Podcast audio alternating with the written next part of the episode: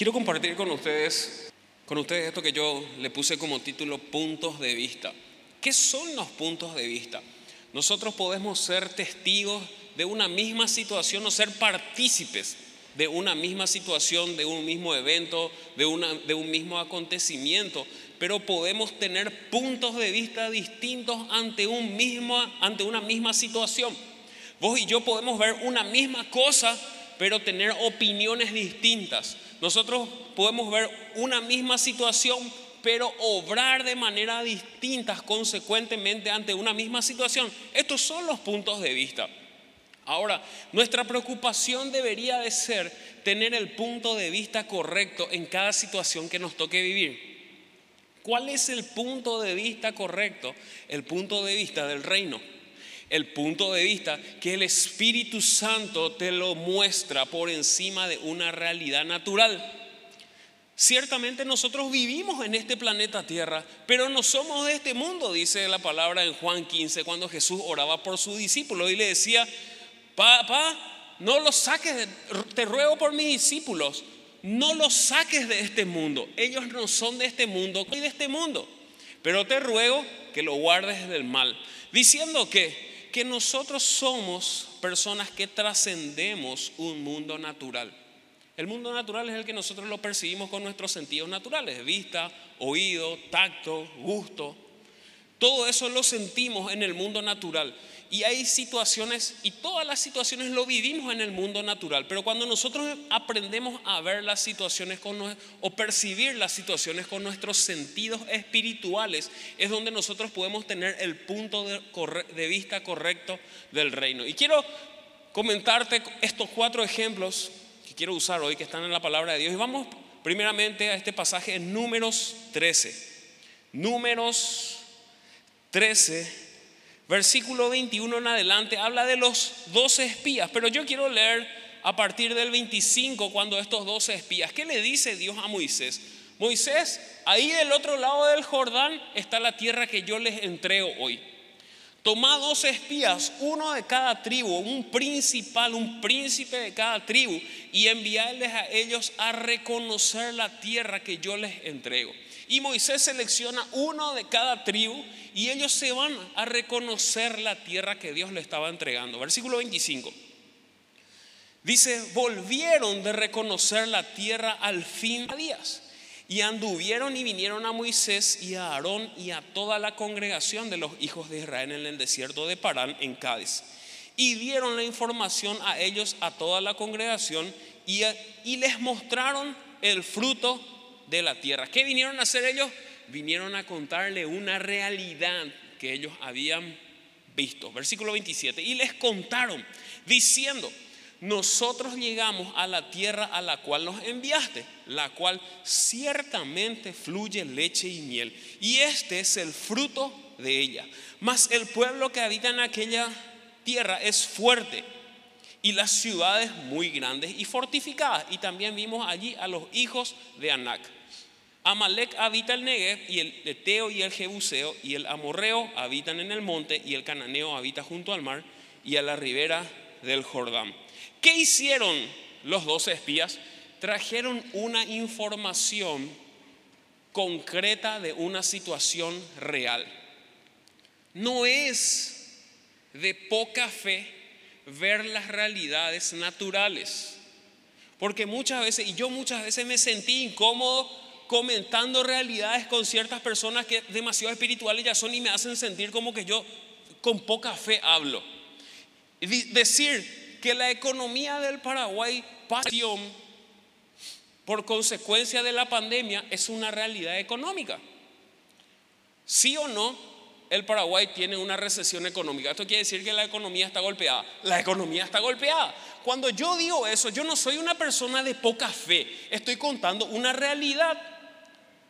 Y por eso oramos antes de cada culto y antes de cada célula por Paraguay y bendecimos nuestra economía y declaramos cosas en fe con relación a una realidad natural, que es que la economía está golpeada. Que nosotros veamos las cosas reales y naturales de una manera normal no te hace más o menos espiritual. Porque muchas veces me ha tocado hablar con gente y yo digo, hey, la economía, ¿sabes que mi hermano o pastor?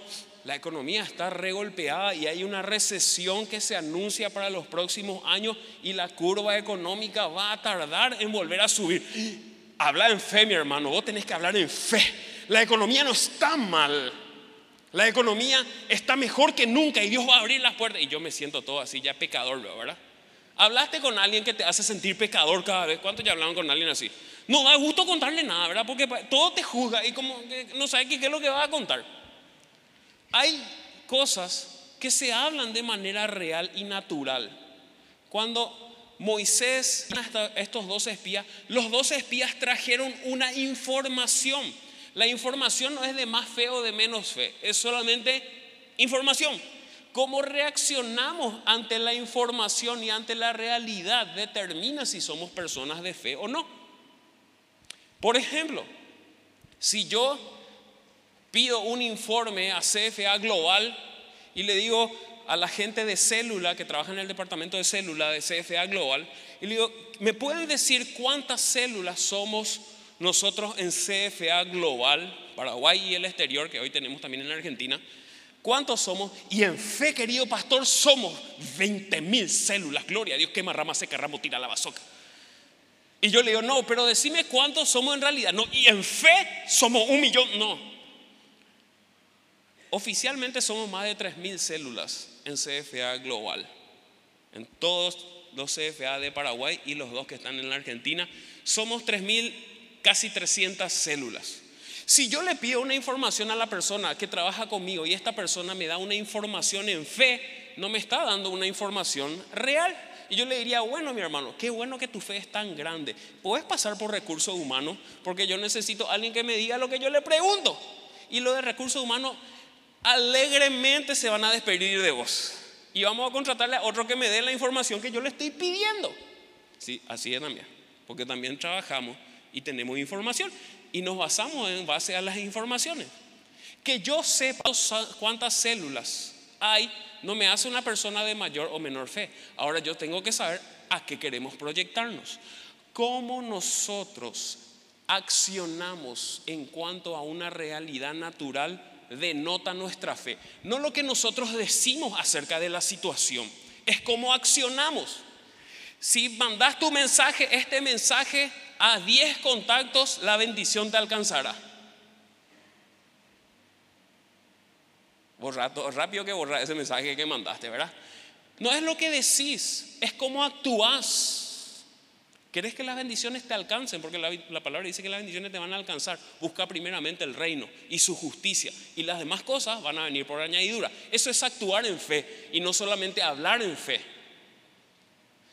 Estos diez, ¿por qué te digo esto? Porque estos doce espías estaban trayendo una información.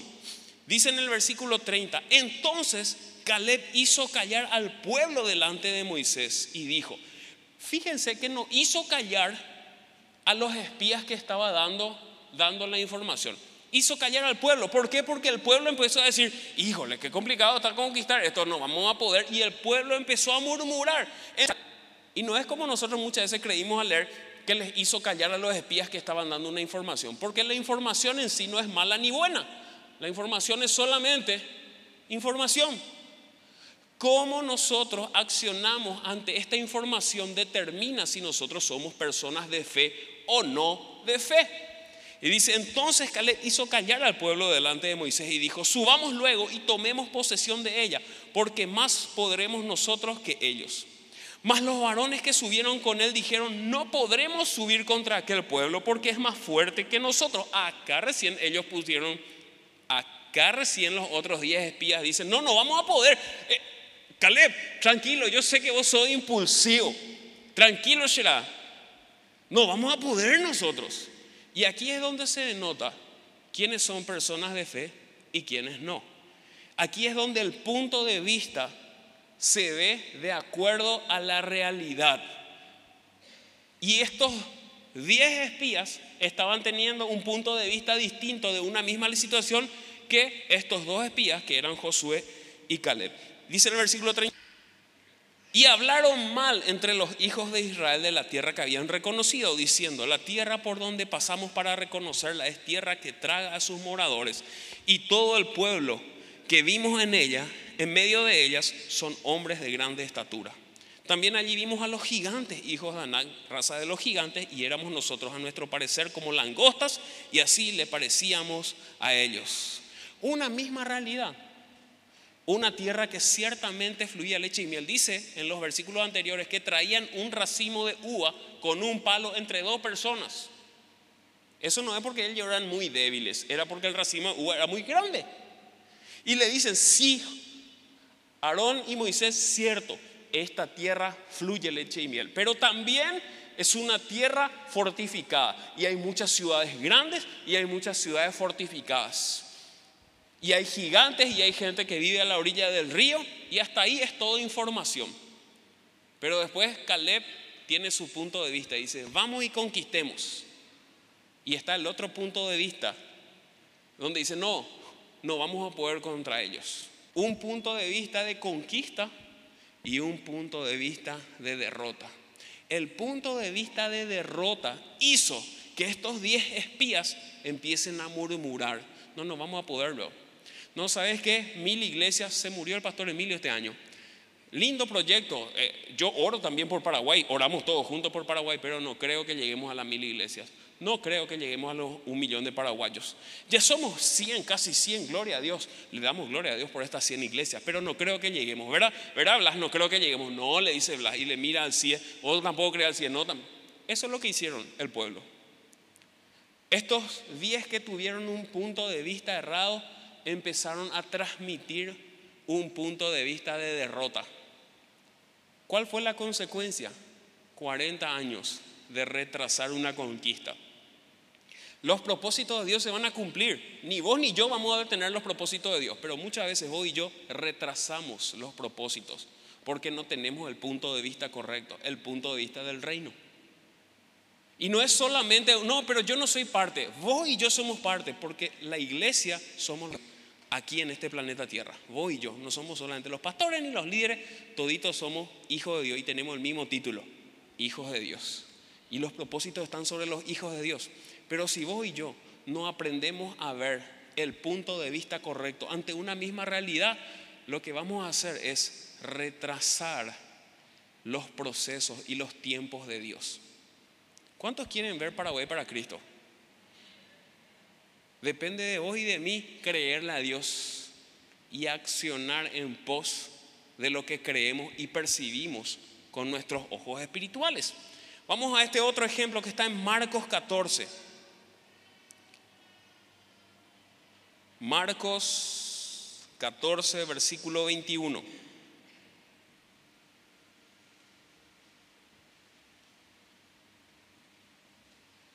Perdón.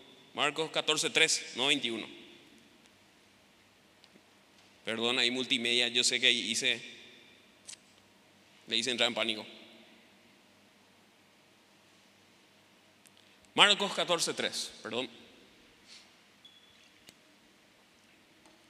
Dice, pero entrando él en Betania, Jesús, en casa de Simón el leproso, y sentado a la mesa vino una mujer con un vaso de alabastro de perfume de nardo puro, de mucho precio. Y quebrando el vaso de alabastro se lo derramó sobre su cabeza. Y algunos que y algunos y hubo algunos que se enojaron dentro de sí y dijeron, ¿para qué se ha hecho este desperdicio de perfume?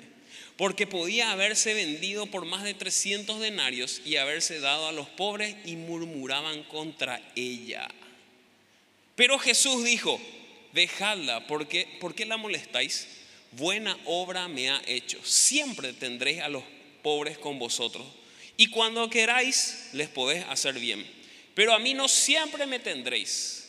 Esta ha hecho lo que podía porque se ha anticipado a ungir mi cuerpo para la sepultura. De cierto os digo que donde quiera que se predique este evangelio en el mundo, también se contará lo que está hecho para memoria. Versículo 10. Entonces Judas Iscariote, uno de los doce, fue a los principales sacerdotes para entregárselo. ¿Qué sucedió aquí? Jesús entra en la casa de Simón y entra una mujer con un perfume carísimo. 300 denarios costaba. Y entra esta mujer, eso era un salario de un año. Multiplicada 2.550.000 por 12 y más o menos eso costaba ese perfume. Así de caro era. Y entró esta mujer y rompe este perfume y le derrama y le unge a Jesús. Y los que estaban ahí, y me imagino que Judas también, y dice, uh, qué desperdicio. ¿Por qué no vendimos este perfume? Y le hubiéramos dado a los pobres. Es más, al salir de acá, algo voy a vender y me voy a venderle a Jesús. Porque sale, sale Judas de ese lugar y se va y le vende a Jesús. Así que algo iba a vender él. O el perfume o a Jesús. Y le dice, ¿cómo vamos a hacer esto? Y Jesús le dice, alto gente, no se vayan a precipitar. Lo que ella está haciendo es ungirme para mi sepultura. ¿Por qué? Porque la tradición judía era que al cuerpo que iba a ser sepultado, ya muerto, se le perfumaba para que, y vamos a decirle para que no se tenga tanto olor tan rápido, ¿verdad? Porque al final el cuerpo muerto se pudre. Y lo que hacía la cultura judía es ungir con perfume el cadáver. Y Jesús está diciendo, alto, ella, ella se está anticipando. Y fíjense lo que dice, y esto entre paréntesis, Dice en el versículo 9, de cierto os digo que donde quiera que se predique ese evangelio en todo el mundo, también se contará lo que ésta ha hecho por memoria de ella. Vuelvo a leer.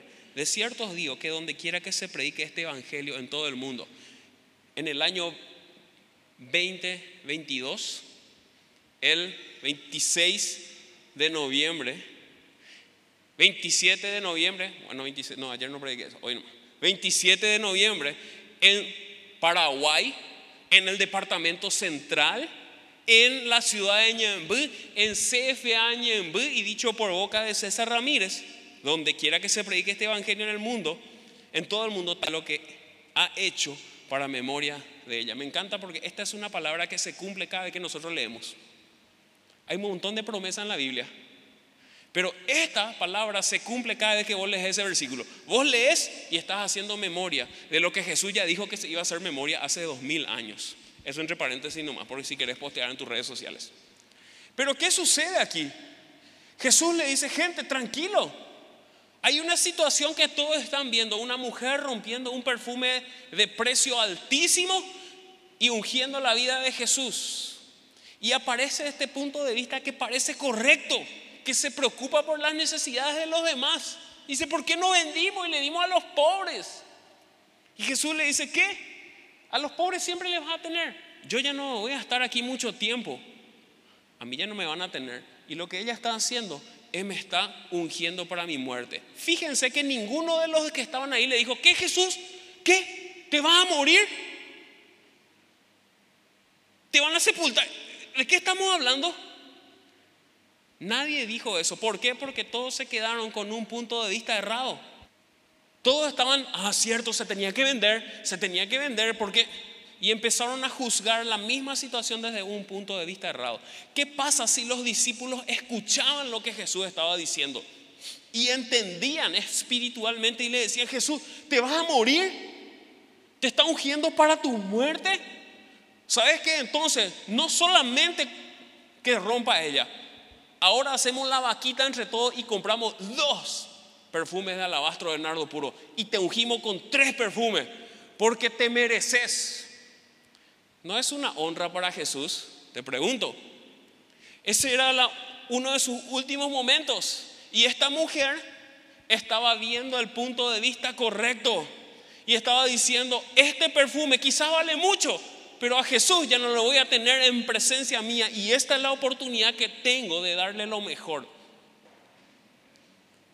El punto de vista errado no te hace percibir las cosas del reino.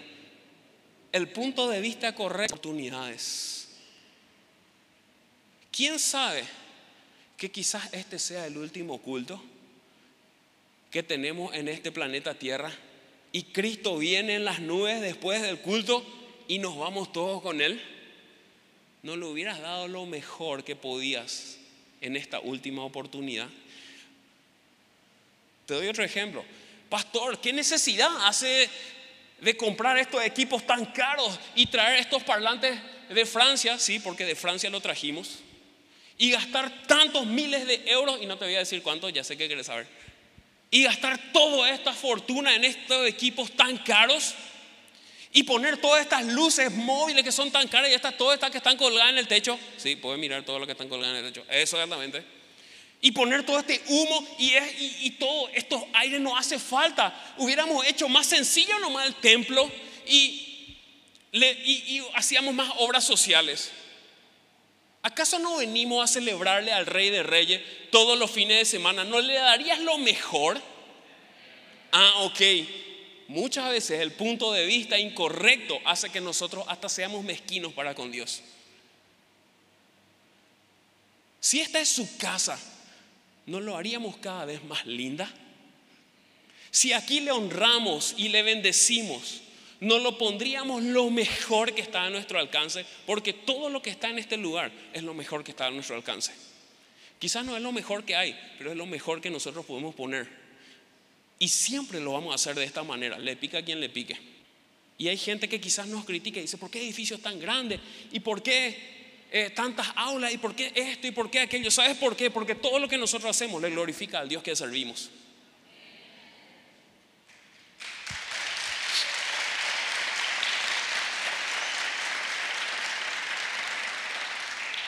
Hacelo como si fuera la última oportunidad.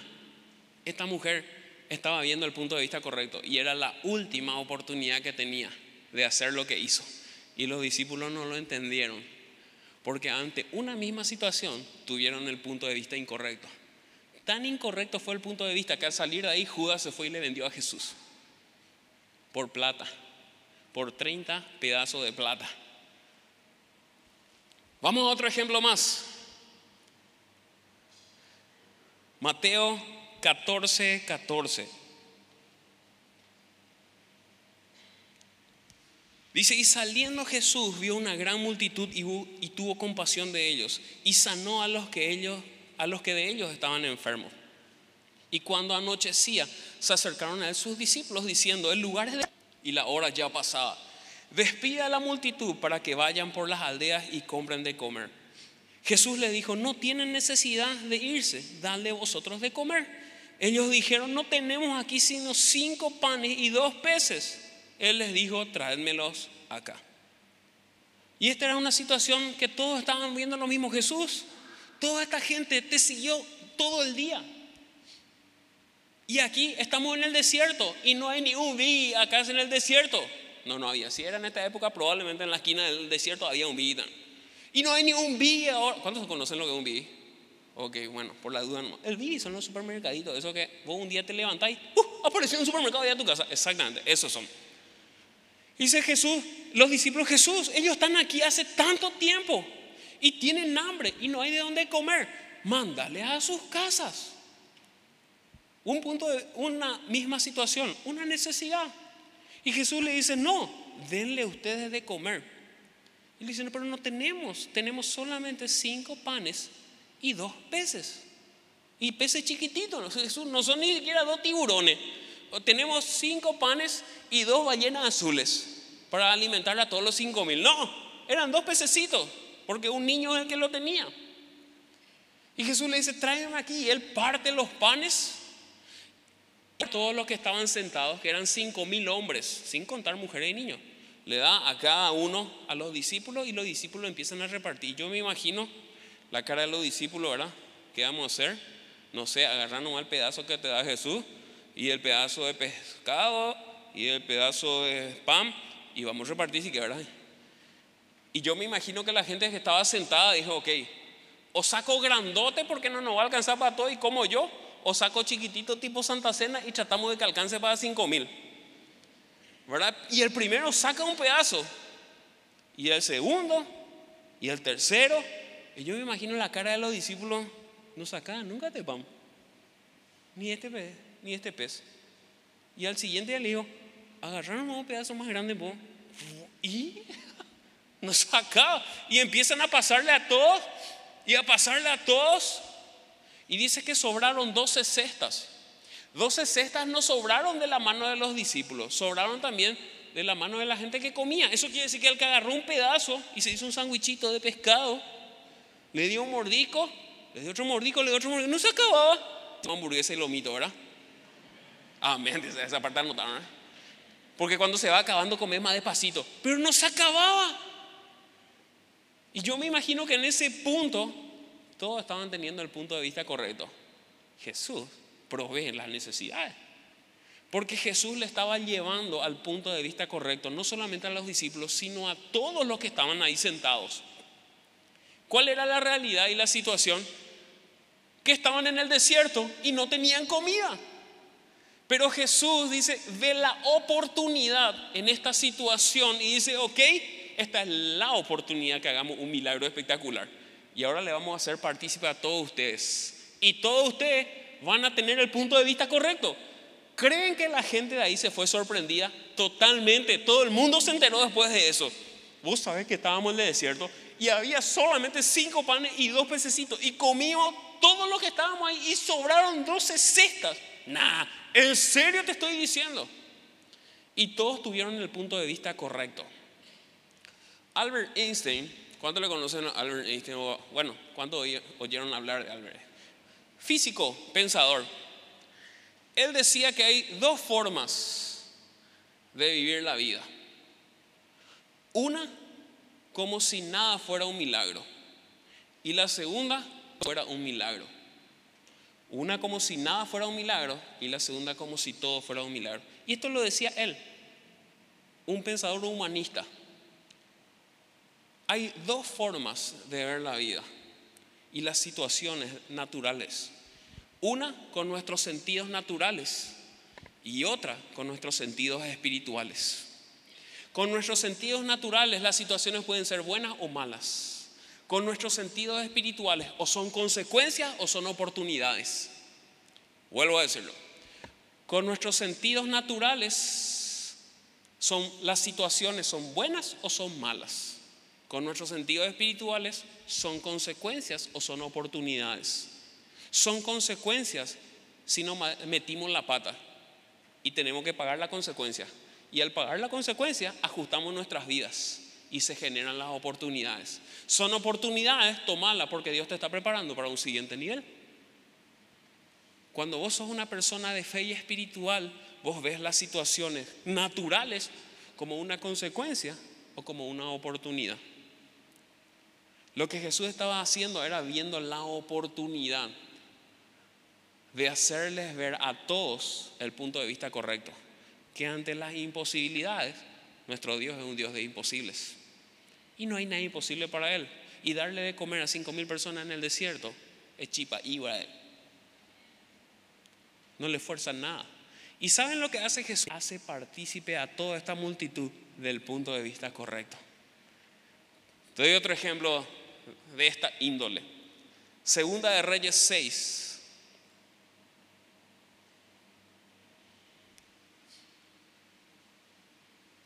Segunda de Reyes 6:14.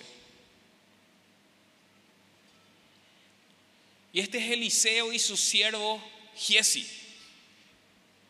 Entonces envió el rey allá gente de a caballo y carros y un gran ejército, los cuales vinieron de noche y sitiaron la ciudad. ¿Quién? El rey que decía, y pueden leer después toda la historia, ¿quién es el que tiene un espía y escucha todo lo que yo digo en mi recámara?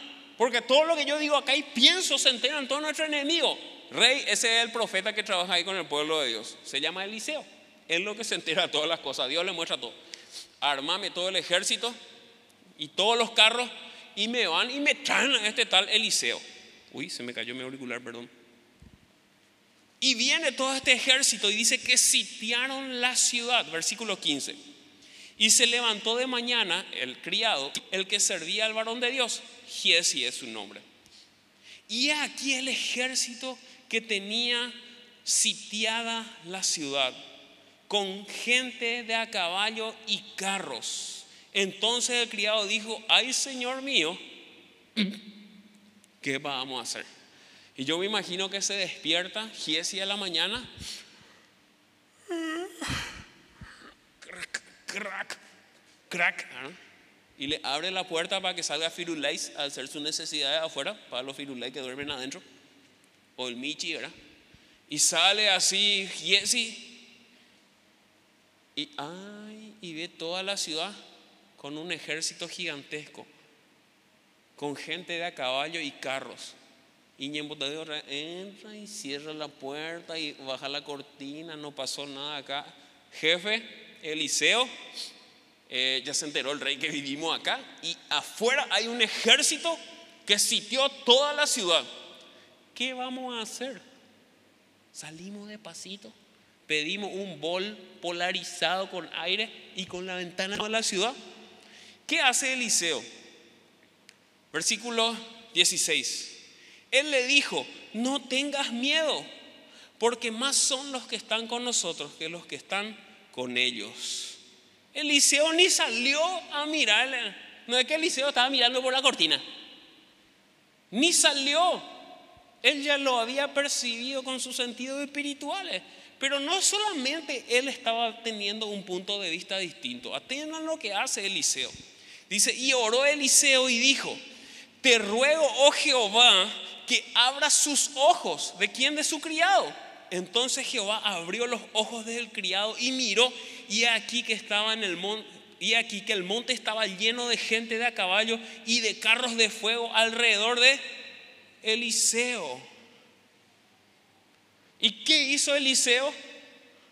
Le llevó a su criado al punto de vista correcto. Había una situación real. El ejército estaba afuera y venían a buscarle a ellos dos. Pero Eliseo dice, no te vayas a preocupar, Jesse. Más son los que están con nosotros ellos. Gloria a Dios. Pero no se queda solamente ahí. Le dice, ahora vos vas a ser partícipe de este punto de vista correcto. yo te pido que él también vea. Y se abrieron los ojos de Jesse y él ve un ejército que rodea al otro ejército con carros de fuego y ve ejército alrededor de Eliseo. Y después pueden leer todo lo que sucede. Eliseo dice que todo el resto también pierda la visión y todos le siguen. Esa es otra historia. Pero, ¿qué estaba haciendo Eliseo, así como Jesús?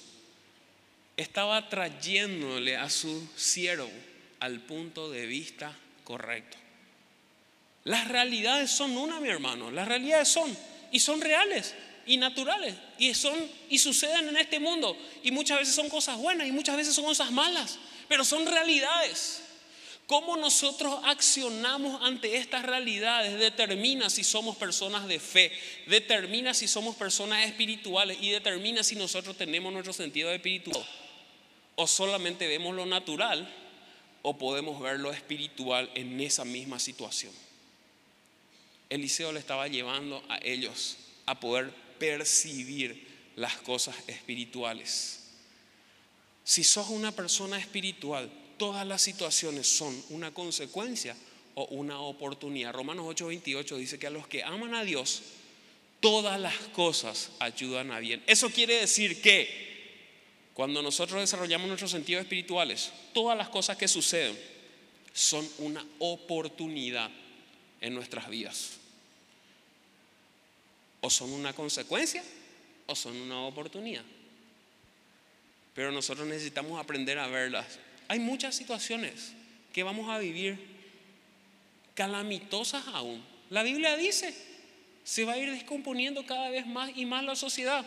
El mundo se va a ir descomponiendo cada vez más y más. Eso es bíblico y no soy pájaro de mal agüero. Solamente estoy citando la palabra de Dios.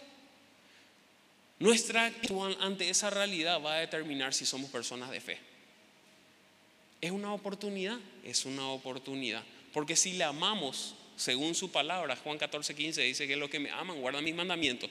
Si le amamos de acuerdo a su palabra, entonces todas las cosas ayudan para bien. Aún las cosas que muchas veces son dolorosas, aún las cosas que aparentemente son perjudiciales, son oportunidades del reino, donde Dios nos prepara para cosas mayores. No te ahogues en ese vaso de agua que Él te está dando, porque todo lo que Dios hace en tu vida es una consecuencia de una oportunidad. La consecuencia para que corrija lo que estaba haciendo y la oportunidad para irte a un siguiente nivel. Y algunas veces son dolorosas, pero son oportunidades que Dios pone en tu vida. Necesitas aprender a verlo de esa manera, porque todas las cosas para los que aman a Dios ayudan a bien. Si me ayuda la gente de la alabanza, y con esto quiero terminar. Efesios 1,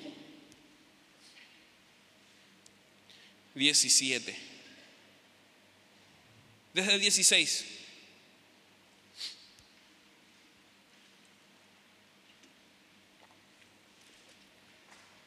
Y este es Pablo en su carta a la iglesia de, en Éfeso.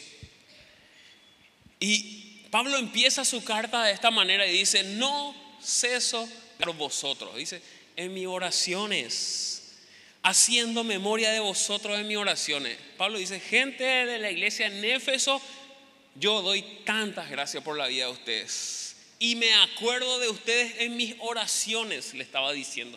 Y atienda lo que él ora versículo 17.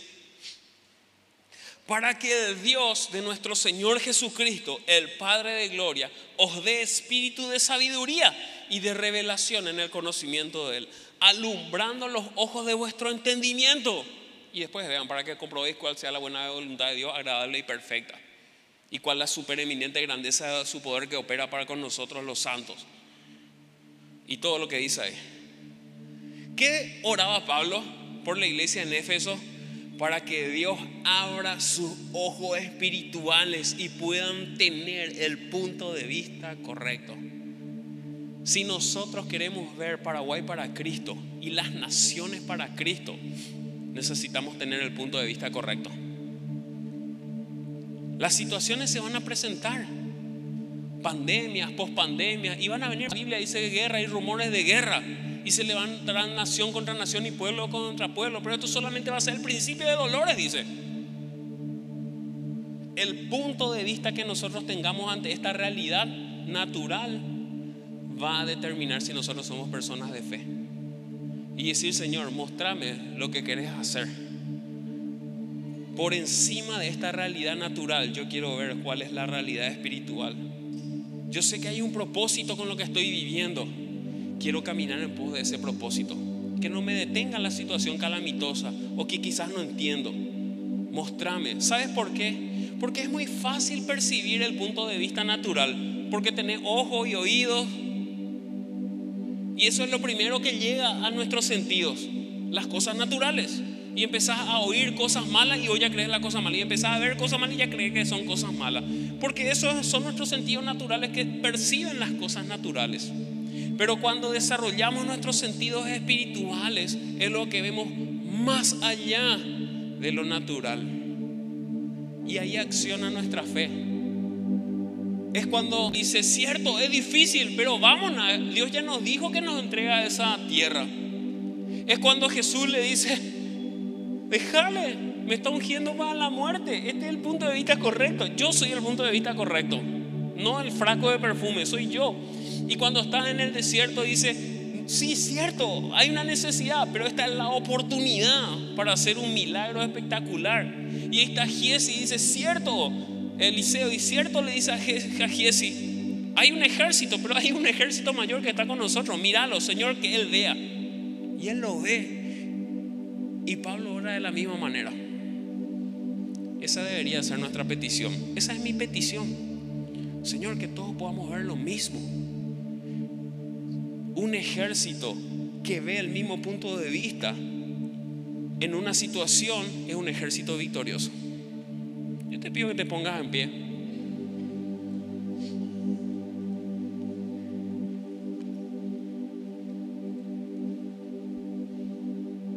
Cerra tus ojos ahí donde estás. Y decirle, papá, decirle ahí donde estás, papá, yo quiero tener el punto de vista correcto. Hay cosas que quizás no vamos a entender, mi hermano. Hay cosas que nos van a golpear. Hay cosas que nos van a doler. Hay inclusive situaciones buenas que nos van a detener a situaciones mejores si es que no tenemos el punto de vista correcto del reino. Señor, yo te pido, así como pedía Pablo, que abras nuestros ojos espirituales y podamos percibirte, Dios podamos ver las cosas con nuestros ojos de la fe, podamos creer por encima de las circunstancias, Dios, y convertirnos en personas que accionan en fe, personas espirituales que ven más allá de la realidad obvia. Esto queremos ser Dios. Gracias papá. Te bendecimos Dios. Te honramos. Sabemos, como dice tu palabra, que a los que te amamos, todas las cosas ayudan a bien. Señor, queremos vivir cumpliendo los propósitos que tenés para nosotros. Gracias Dios. Te honramos, te bendecimos. En el nombre de Jesús. Amén. Mi hermano, hay situaciones naturales que siempre se van a presentar, porque vivimos en este mundo natural. Pero como Jesús decía, no somos de este mundo. No nos quita aún porque hay propósito para nosotros en este mundo. Veamos las cosas del mundo con nuestros ojos espirituales y vas a ver cómo Dios te lleva de gloria en gloria. Amén.